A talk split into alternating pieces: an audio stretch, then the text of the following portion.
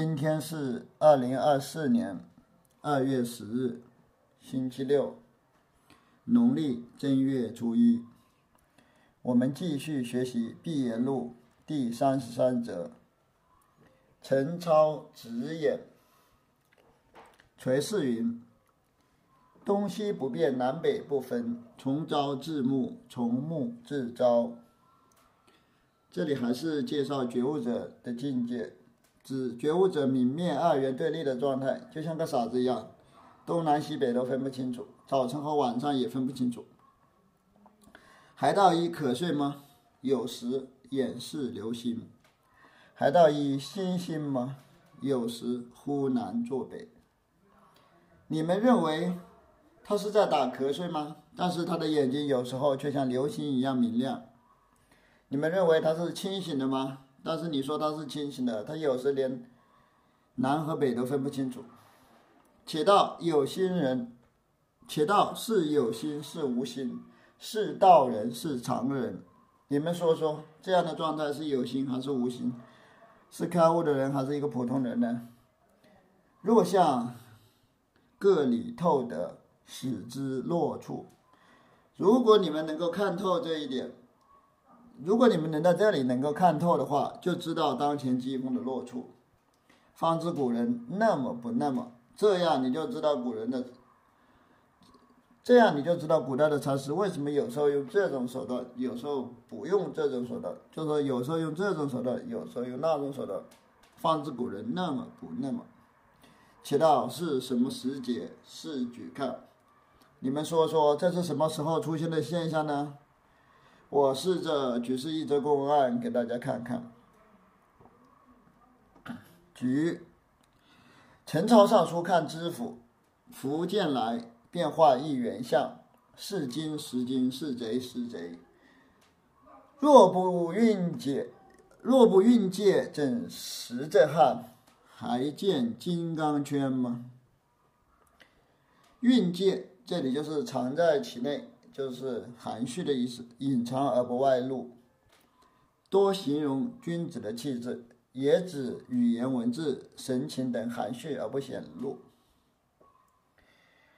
陈超上书去拜访知府如宝禅师，这个知府如宝禅师他是西塔光目禅师的师法弟子，而西塔光目禅师是仰山慧寂禅师的师法弟子，所以这个知府如宝禅师他是文养中的师法弟子啊。陈超上书去拜访他，知知府如宝禅师看到陈超走过来，就在空气中画了一个圆圈。袁悟克勤禅师评论道：“妖怪才能认识妖怪，盗贼才能识别盗贼。如果知府如宝不是一个含蓄不露的人，怎么能够鉴别陈超呢？”大家能看到知府如宝在虚空中画的金刚圆圈吗？还见？金刚圈嘛，这个金刚圈就是指知府如宝在空气中画了一个圈圈啊。超云弟子那么来，早是不着便，何况更画一圆相？今日仗这个瞌睡汉，这老贼！陈超上书说：“我过来参访你，已经是落草了。师傅，你还装神弄鬼，在空气中画圆圈干什么呢？”袁悟克勤评论道：“今天碰到了一个装糊涂、装傻的人，陈超故意在装傻。这个老贼，伏变眼圈方丈门，贼不打平儿家，已入他圈溃了也。”知府如宝禅师立刻把方丈门关起来了，不让陈超上书进去。袁悟克勤禅师评论说：“盗贼不会去穷人家去打劫，打劫的。”知府如宝，你把门关起来，你不就是在入富吗？你要不然穷人是不会关门的。你把门关起来，你不就显示你很富有吗？知府如宝，你已经钻进了陈陈超设置的陷阱。雪窦云：陈超只具一只眼，雪窦顶门具眼，其道他意在什么处？也好语一元下，卓然龙头蛇尾。当时好语一扎。教一进亦无门，退亦无路。且道更与他什么一扎？许道禅师评论说：“陈超他只具有一只眼睛，他只具有一只眼睛，就是也是对陈超有保留的赞赏陈超的见解啊，只具一只眼睛，另外一只眼睛他没有了。其实没有另外一只眼睛是任何人都不能具有的啊，不都不可能具全体正立，只能具一只眼睛。原物克勤禅师评论道：“雪窦禅师开了天眼，顶门巨眼就是在额头上有第三只眼睛，就是他非常厉害啊。”大家说说，雪窦禅师这样说是什么意思呢？他说陈超只具一只眼是什么意思呢？知府如宝禅师应该再给雪窦禅师再画一个圆圈。很显然，陈超也是虎头蛇尾呀。前面的表现还不错，最后吃了一个闭门羹。陈超陈超想进方丈室，但是门已经关闭了。他想撤退回家，但是刚刚到刚刚到寺院，怎么又撤退了呢？回去也太尴尬了，进也进不得，退也退不得，进亦无门，退亦无路。且道更与他什么一扎？大家说说，如果你们还想搞一下陈超，应该怎么搞呢？平唱，陈超上书与裴修、李敖同时。佛教徒喜欢碰瓷名人，把名人编进佛教的故事里，绑架这些名人成为虔诚的佛教徒，成为佛教护法，绑架他们成为佛教护法。那这些人应该全部不是信佛的，他们都是这样瞎编。就像现在一个。政府官员去寺院拜访一下，佛教徒就编一堆故事，说他信仰佛教，是寺院方丈的徒弟，就是这样瞎编。在这里，陈超也也倒霉了，他跟裴修和李敖一样，都被佛教徒绑架到公安里来了，编出一堆故事，把堂堂一个大尚书塑造成一个傻瓜，把和尚塑造成智者，最后傻瓜被智者智慧的光芒亮瞎了双眼，浮生变败。进行受进入传销组织，成为了那个和尚的弟子，就是编这种故事来给佛教贴金。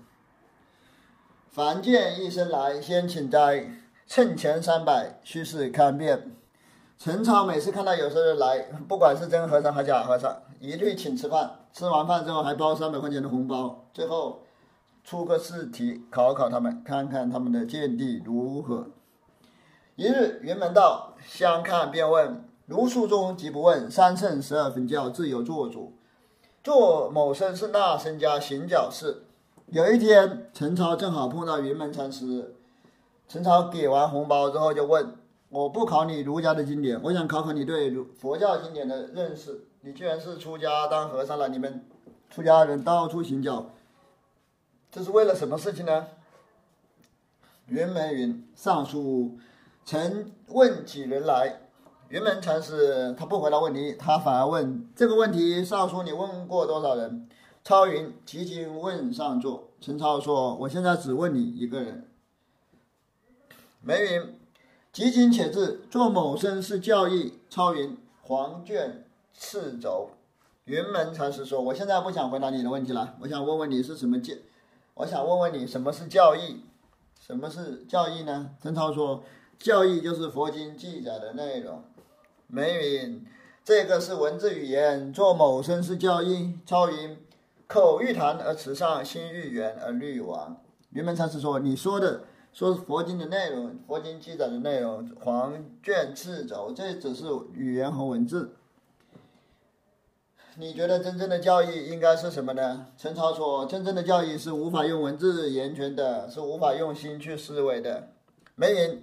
口欲谈而辞上，未对有言；心欲言而虑亡，未对妄想。做某身是教义，超无语。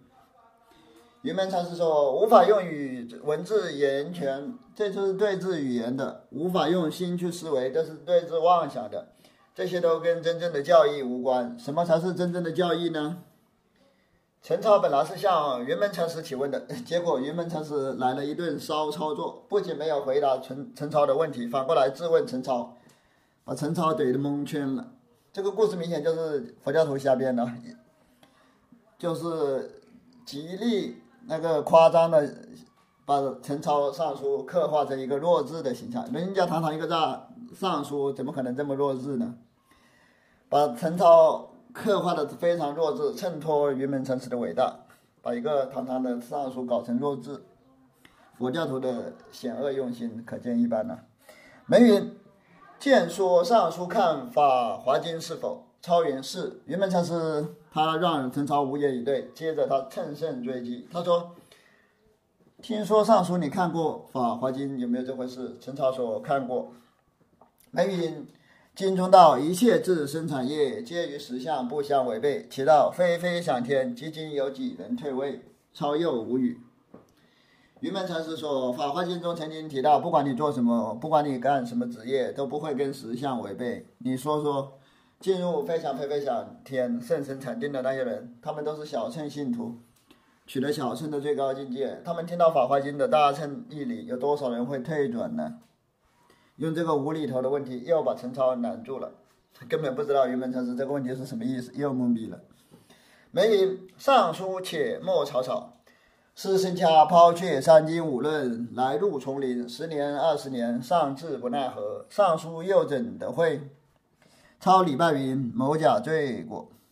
云门禅师继续端着架子忽悠陈超，他说：“你可千万不要轻视我们佛教徒啊！你可千万不要轻视我们家山人呐！我们禅宗学人精通儒家的三经五论。一页本里这里不是三经五论，是十经五论啊。”这个三经五论应该是儒家的经典，我们都精通儒家儒家的经典，在儒家的经典里找不到答案，然后才出家修道。我们现在已经出家修道了十年二十年，还没有找到答案呢。你们这些世间人怎么可能找知道答案呢？这这一下又把陈超忽悠住了，他赶紧跪下来礼拜说：“对不起，我错了。”云门禅师一下子就把尚书陈超给收服了，制服了，立刻皈依了，立刻倒头就拜。你觉得可能吗？一个堂堂的尚书，看到和尚三言两语两语就吓得赶紧跪拜，这都是佛教徒瞎编的故事。又一日，与众官登楼次，望见数生来。又有一天，陈超和其他官员登上楼台游玩，看到几个袈裟人过来了。一官人云：“来者总是禅僧。”超云：“不是。”有一个官员说：“那几个僧人是禅宗的和尚。”陈超说：“不是。”官员焉知不是？超云。带进来，与尔看过。那个官员说：“你怎么知道不是呢？”陈超说：“等他们过来，我考考他们。”身至楼前，超目朝云，上座，身举头，书谓众官员：“不信道。”那几个僧人走进来，就靠近过来的时候，陈超突然喊道：“和尚！”那几个僧人就把头抬起来了。陈超对身边的官员说：“没错吧？”一下子就露馅了，他们不是禅僧。禅僧是不会被被别人的语言所转嘛？他喊一下就抬头，就是被语言所转了。你说这个看烟的方法多么弱智啊！信道是知道，不信道就是没料到吧？身举头，书谓众官员不信道。书就是尚书陈超，他说不信道，就是说你没料到吧？我就说对了，猜对了，他们不是禅僧啊！我一喊他们就抬头，他就不是禅僧。你不说这个看烟的方法很弱智。唯有云门一人，他看不得。陈超能够看破其他所有的禅师啊，但是他就是看破不了云门禅师，因为云门禅师太伟大了。他参见木州来，一日去参知府。现在是讲到这个公案了，前面是介绍背景故事，介绍完了，现在就开始讲公案了。陈超曾经参访过木州陈真树，后来又去参访知府卢宝禅师。福建来便画一圆像，知府卢宝禅师看到他过来了，就在虚空中画了一个圆圈。知府乃尾山仰山下真树，寻常爱以景致接人。知府卢宝禅师是尾尾养中的禅师，喜欢装神弄鬼接引人。这个静致，爱以静致接人，静致就是哗众取宠的手段呐，在天上画个圆圈，这就是静致，装神弄鬼。见陈朝尚书，便画一圆像。知府卢宝看到陈朝尚书走过来了，就在虚空中画圆圈。怎奈超却是作家，不受人瞒。但是陈超是个非常厉害的角色，这种装神弄鬼的手段忽悠不了他。解字点检云：弟子那么来，早是不如便，哪堪更画一元相，伏眼雀门。点检就是判断辨辨别的意思。陈超具有自我判断的、自我鉴别的能力。他说：“我来拜访你，我已经落草了，你还要装神弄鬼干什么呢？”知府卢宝听到陈超撕破了自己的手段，立刻把方丈门关起来了。这般公案谓之剧中辩题，据理长机。这般公案谓之言中辩题，据理长机。这样的公案可以说是话语中含有宗旨，句子里含着讥讽。这是非常厉害的公案。雪窦道：陈超只具一只眼。雪窦禅师评论道：陈超他只具有一只法眼呐。雪窦可谓顶门巨眼，其道意在什么处？也好于一元相。学道禅师这样评论是非常有眼力劲的。大家说说，学道禅师这个评论是什么意思呢？知福如宝禅师也应该再为学道禅师画一个圆圈。若总那么的，那身家如何为人？如果总是这样在空气中画圆圈，别人都莫名其妙的，那江山人怎么怎么能帮助别人呢？这样动不动就画个圆圈，画个圆圈，你说怎么能帮助别人？别人看不懂你为啥画圆圈。我且问了，当时若是诸人做陈操时，看下得个什么雨，免得雪窦到他只具一只眼。我问问你们，你们如果是陈操，要下一个什么样的准语在这里，才能避免雪窦禅师有保留的赞叹你呢？才能避免雪窦禅师说你只具有一只眼睛呢，没有具有两只眼睛呢？所以雪窦踏翻宋云，所以雪窦禅师把这一切都踏翻了，扫荡了这一切，然后写出了以下的寄颂。宋，团团珠绕玉山山，三尺丈之角黄河，须是闭眼活生死的生铁铸就。山山玉山山，玉山山就是那个玉石相击的声音，佩玉相击的声音。这句宋文的意思是：圆圆的珠玉围绕着围成了一个圈圈，相互击打，相互碰撞，发出悦耳的声音。然后看清评论道。雪窦禅师，你用一个短短的木棒，怎么能够探测黄河的深浅呢？这些珠玉只有菩提达摩才能完全辨别。这些珠玉坚硬无比，就像生铁铸就的。这里的珠玉，这个玉石绕成一个圈圈，就是指前面的圆相啊，围成一个圆圈。许多禅师想用这种譬喻来形容那个圆相，就像用三尺棍子去测量黄河，去搅动黄河，搅得动吗？不自量力。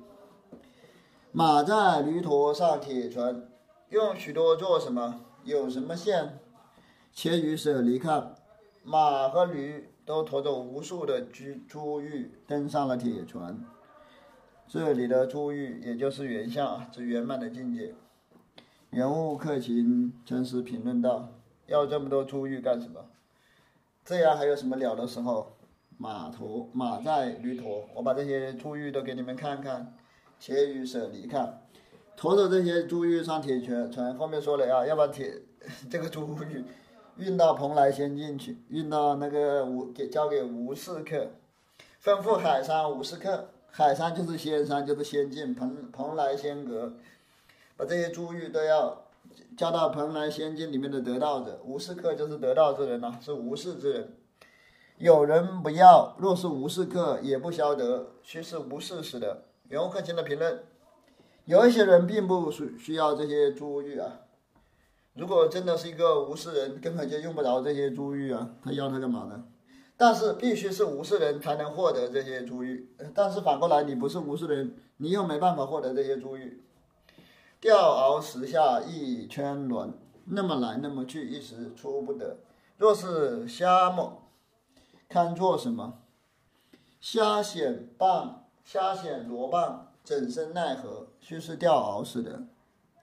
钓鳌石下一圈轮，就说你想钓到一只大乌龟，必须要下一个圈轮，必须要用个圈套。这个圈套也也就是原相啊，就是原相，它可以指觉悟的境界。原相是究竟圆满的境界，也可以是一个大圈套。这个究竟圆满的境界，其实就是一个大圈套。袁克勤评论道：大家都在圈套里跑来跑去，那么来那么去，在圈圈套里跑来跑去。都被佛教传传销套牢了，一时出不得，一时半会根本出不来。若是虾嘛，看做什么？如果你是一个小蛤蟆，根本用不着用不着圈套啊，用不着圈套呀。如果是小虾米啊、螺丝啊、蚌壳之类的，这个圈套也拿你们没办法，你都在圈圈套里面，你也拿这个圈套没办法，你也在圈套里面。这个原相的圈套是要钓钓钓鳌的，鳌就是大乌龟，是要钓大乌龟的。这个圈套是特地为大乌龟设置的。大乌龟是指我们龙象，灵厉害。雪窦覆云，天下大神跳不出，坚身在内，一肯买去。舍离还跳得出吗？雪窦禅师继续评论道：天下的家山人跳不出这个圈套，就跳不出这个原相的圈套。牛克勤道：包括雪窦禅师你自己在内，全部跳不出，都是一坑买一掉的，我都要一坑把你们全部买掉。你们这些家山人能跳得出这个圈套吗？舍离就是指底下听开示的那些僧众、那些徒弟啊，他的徒弟。舍离还跳得出吗？你们底下这些听开示的人，你们能跳出这个圈套吗？平唱，团团珠玉；平唱，团团珠绕珠绕玉山山。马在驴驼上，铁船。雪豆当头送出，只送个原相。学到这是在前两句颂文里描述的是原相：团团珠绕玉山山，马在驴驼上，铁船。若会得去，如虎带角相似。如果你们懂得它的旨意，就像老虎长了脚。老虎本来很厉害，长了两只脚就更厉害了。这个蝎子须是铜底托，机关镜，得失是非一时放却，更不要做道理会，也不得做玄妙会。要想懂得这一点道理，就必须要有像铜底脱落一样，需要剿灭所有的心机。机关镜，机关就是心机，放下是非得失，不要用四字变通去理解，也不要认为它非常玄妙。毕竟做某生会。这个须是马在驴驼上，铁船。这里使得分别处则不可分复。到底要怎样理解呢？大家必须要理解“马在驴驼上，铁拳”这句，其他的地方无法交付原像。马在驴驼上，铁拳，这里才可以交付原像的。须是将去吩咐海山无事的客，呃，若肚里有些子事，即承担不得。这些原相必须交付给蓬莱仙境无事人。但凡你肚子里还装了一点东西，就承担不了这个原相。这里却是有事无事，唯情顺境，若佛若主，奈何他不得的人，方可承担。有事无事，顺境逆境，佛陀祖师都对你无可奈何，这样你才能承担这个原相。你要不被有事无事所转。不被顺境顺境逆境所转，也不被佛陀和祖师所转，这样你才能承担这个原相。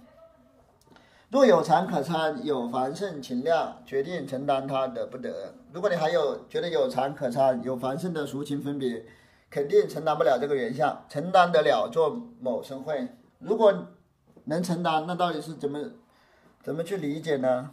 承担得了这，如果说你能承担得了这个原相。怎么理解这件事呢？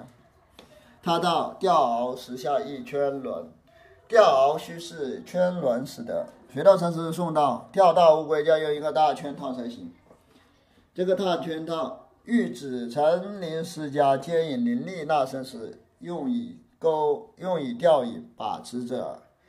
这就是说，禅宗大师在接引聪明人的时候，必须采取一个圈套把它套住。圈轮原指卷。角钓绳之鹿炉，圈轮也就像钓竿上那个缠着钓鱼绳的那个摇轮，但是钓大乌龟就要一个非常大的摇轮了，这个就是被称为圈轮。与禅林中转指释迦接引根基高、悟性强之成徒时所使用之特别技法，以为钓引把持之用。禅宗就借用这个说法，也就是说，对于那些根基高、悟性强的法门龙象，那些弟子在接引它的时候，就要用这种手段，用圈轮来钓，犹如垂钓者以善饵钓引大鱼。这就像善于钓鱼的人用一个非常好的饵料来钓鱼，善饵就是好的饵料，钓引大鱼。所以风穴云：灌钓金泥成具。